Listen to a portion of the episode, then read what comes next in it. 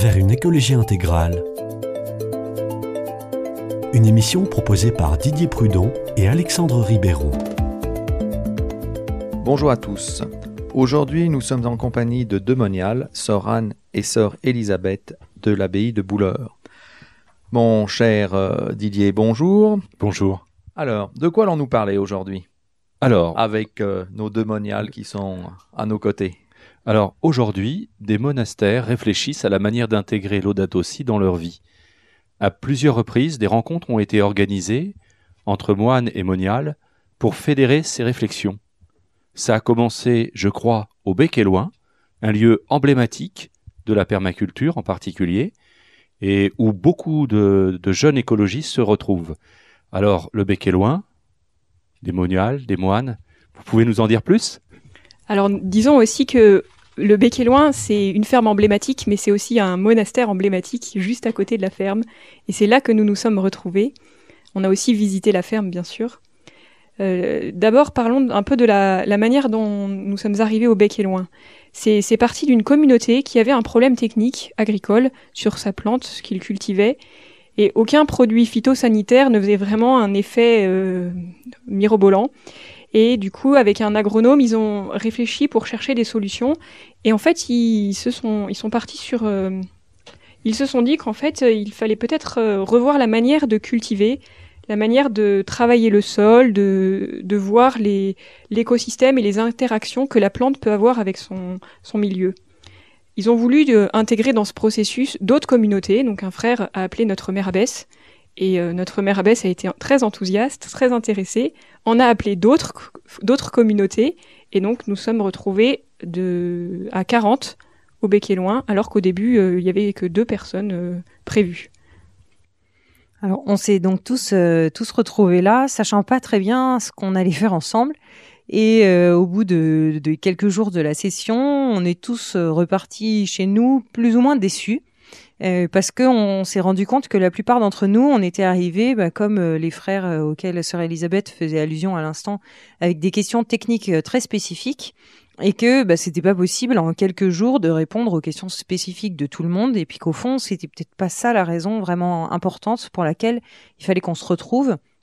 Ça bah c'est un peu à chacun de, de la régler enfin les questions techniques c'est un peu à chacun de les régler euh, de son côté et euh, quand on est rentré chez nous on, s'est dit ben finalement on va voir quels sont les fruits euh, qui vont sortir de, cette de cette session ils ont été de deux ordres. Finalement, la première chose, c'est qu'on s'est rendu compte que les réponses techniques, on avait réussi à les avoir grâce aux échanges qui sont nés grâce aux rencontres euh, que nous avons pu faire ensemble lors de cette euh, session. Les différentes communautés avec lesquelles nous avons sympathisé, on a pu garder des liens avec les uns les autres et euh, finalement là échanger des, aspects beaucoup plus techniques euh, que ce qu'on avait eu pendant la session. Et puis surtout, on s'est dit, mais au fond, euh, si on s'est retrouvé et que c'était pas pour des questions techniques qu'il était intéressant de se retrouver, euh, on s'est quand même tous rendu compte qu'il avait été intéressant de se retrouver et que peut-être qu'en fait c'était une bonne idée de travailler ensemble les questions d'écologie, d'environnement, de, de retour à un travail plus manuel, etc., etc., euh, entre les communautés monastiques. Et le groupe d'organisation de, de la session qui s'est retrouvé après s'est demandé mais comment est-ce qu'on peut poursuivre la réflexion d'une manière plus intégrale, pas en se focalisant sur euh, sur une question technique ou voilà. Et euh, au bout de, quelques mois de réflexion et tout ça, il s'était dit ben peut-être qu'il faudrait faire un stage, peut-être pas. Euh. Et Elena Lassida, qui est professeure d'économie sociale et solidaire et qui a été mandatée par la conférence des évêques de France pour promouvoir l'encyclique, a proposé au comité d'organisation de, la session, qui était des moines et des moniales, de, de, a proposé qu'un de ses élèves fasse un audit dans nos communautés monastiques. Donc c'est comme ça que Simon a fait le tour d'une quinzaine de communautés très diverses qui avaient répondu à l'invitation. Et donc dans la France entière, il a fait ce, ce périple pendant plusieurs mois. À chaque fois, il était accompagné d'un frère ou d'une sœur de la communauté qui venait de visiter pour visiter la communauté suivante. Ça permettait de faire le lien euh, entre les, différents, les différents lieux et puis de faire que, euh, même si nous, nous ne visitions pas toutes les communautés, nous en visitions quand même au moins une. Ça enrichissait notre, notre regard et, euh, et nous permettait de mieux participer à la, à la réflexion de, de Simon. Alors en janvier, on s'est tous retrouvés. C'était assez incroyable parce que au final, c'était Simon qui était le jeune le jeune stagiaire qui était le seul à connaître toutes les communautés. Il avait visité toutes les communautés. Et nous, moines et moniales, euh, la plupart, on connaissait pas vraiment les autres monastères. Donc en janvier, donc supérieur et frères visiteurs se sont retrouvés. C'était au Carmel de Mazille, avec aussi Elena Lassida et Simon. Alors pour Simon, il nous a livré que c'était un stage qui avait été particulièrement dépaysant pour lui, tous, autres, euh, les autres élèves avaient fait des stages à l'étranger ou autres. Lui, il a visité des monastères. Et en fait, il a fait une expérience assez incroyable. Si au début il a senti un grand vide et une grande solitude, il a vu que dans nos communautés, les autres ne sont pas des moyens, mais que les relations stables et de longue durée donnent une ouverture exceptionnelle sur le monde entier. Alors avec lui, nous avons réfléchi à trois équilibres qui, euh, qui touche l'encyclique et à la fois notre vie monastique. Donc ce qui est ressorti du travail de Simon, c'est euh, trois équilibres principaux. Euh, le premier, c'est la tension entre l'individuel et le collectif. Dans nos communautés, on est tous des individus et en même temps, on vit ensemble. Et ça rejoint un petit peu l'idée de ce que dit le pape quand il dit tout est lié et le tout est supérieur à la partie. C'est-à-dire que Simon s'est rendu compte qu'à travers le vœu d'obéissance que nous professons comme moines et moniales, eh bien, nous cherchions à mettre en commun ce qui, par ailleurs, était vécu individuellement par chacun et chacune des, des personnes qui constituent la communauté. Le supérieur donne des orientations pour le bien commun que chacun individuellement va essayer de suivre pour le mettre au service de la communauté.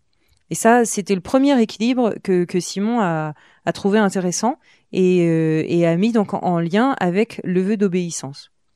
Le, deuxième équilibre, c'est la tension entre la gratuité et l'utilité. Dans notre dans notre vie monastique, euh, eh bien, il y a des choses qui doivent être euh, directement utiles dans le sens où, euh, bien, il faut que ce soit pour faire vivre la communauté, etc. Et en même temps, il y a une gratuité dans les relations qui est absolument fondamentale pour la, la qualité de notre vie communautaire. Ça rejoint ce que dit le pape euh, quand il dit euh, tout est donné. Euh, c'est-à-dire que tout doit être échangé, tout doit être mis au service d'un d'un bien d'un bien plus grand, qui est la charité fraternelle, qui est la, la communion entre nous. Et ça, Simon l'a mis en lien avec un autre vœu que nous professons, selon la règle de Saint Benoît, qui est le vœu de conversion des mœurs. Euh, c'est une formule un peu, euh, un peu peut-être un peu obsolète dans sa dans sa manière de, de, de, dire, mais qui dit en fait tout dans notre vie doit être tourné vers Dieu, doit être tourné vers l'amour de nos sœurs ou de nos frères, et donc euh, c'est à travers cette cette conversion de nos cœurs et de tous nos actes que même ce qui est utile prend une dimension de gratuité et que ce qui est gratuit trouve une profonde utilité. Et le troisième équilibre que Simon a retenu de son séjour euh, dans nos communautés, c'est la tension entre l'intérieur et l'extérieur. Le, fait que nous vivions dans un monastère implique euh, donc un vœu de stabilité. Euh, nous restons pour toute notre vie au sein du monastère. Et forcément, à la fois c'est une force et à la fois c'est une fragilité. Donc ça, c'est mis en lien avec le pape quand il dit tout est fragile. Euh, le fait de vivre dans un lieu de manière stable euh, nous enracine, nous permet de nous de nous mettre en lien avec l'entourage qui est celui qui, est autour du monastère, etc. Et en même temps, ça nous ça nous met dans une relation d'interdépendance euh, très forte avec ceux qui nous entourent. Donc c'est ce que Simon a souligné comme euh, troisième équilibre qu'il avait particulièrement marqué dans sa tournée monastique euh, lors de cette audit euh, sur comment les monastères vivent l'encyclique Laudato Si. Merci beaucoup pour à nouveau ce, témoignage. Donc, je, vais juste dire quelques mots. Si, si j'essaye un petit peu de, synthétiser, vous êtes dans une démarche, en fin de compte, euh, un petit peu comme nous à travers ces- cette émission, Didier, puisque cette émission s'intitule Vers une écologie intégrale. C'est-à-dire on a un appel à, à se mettre en route.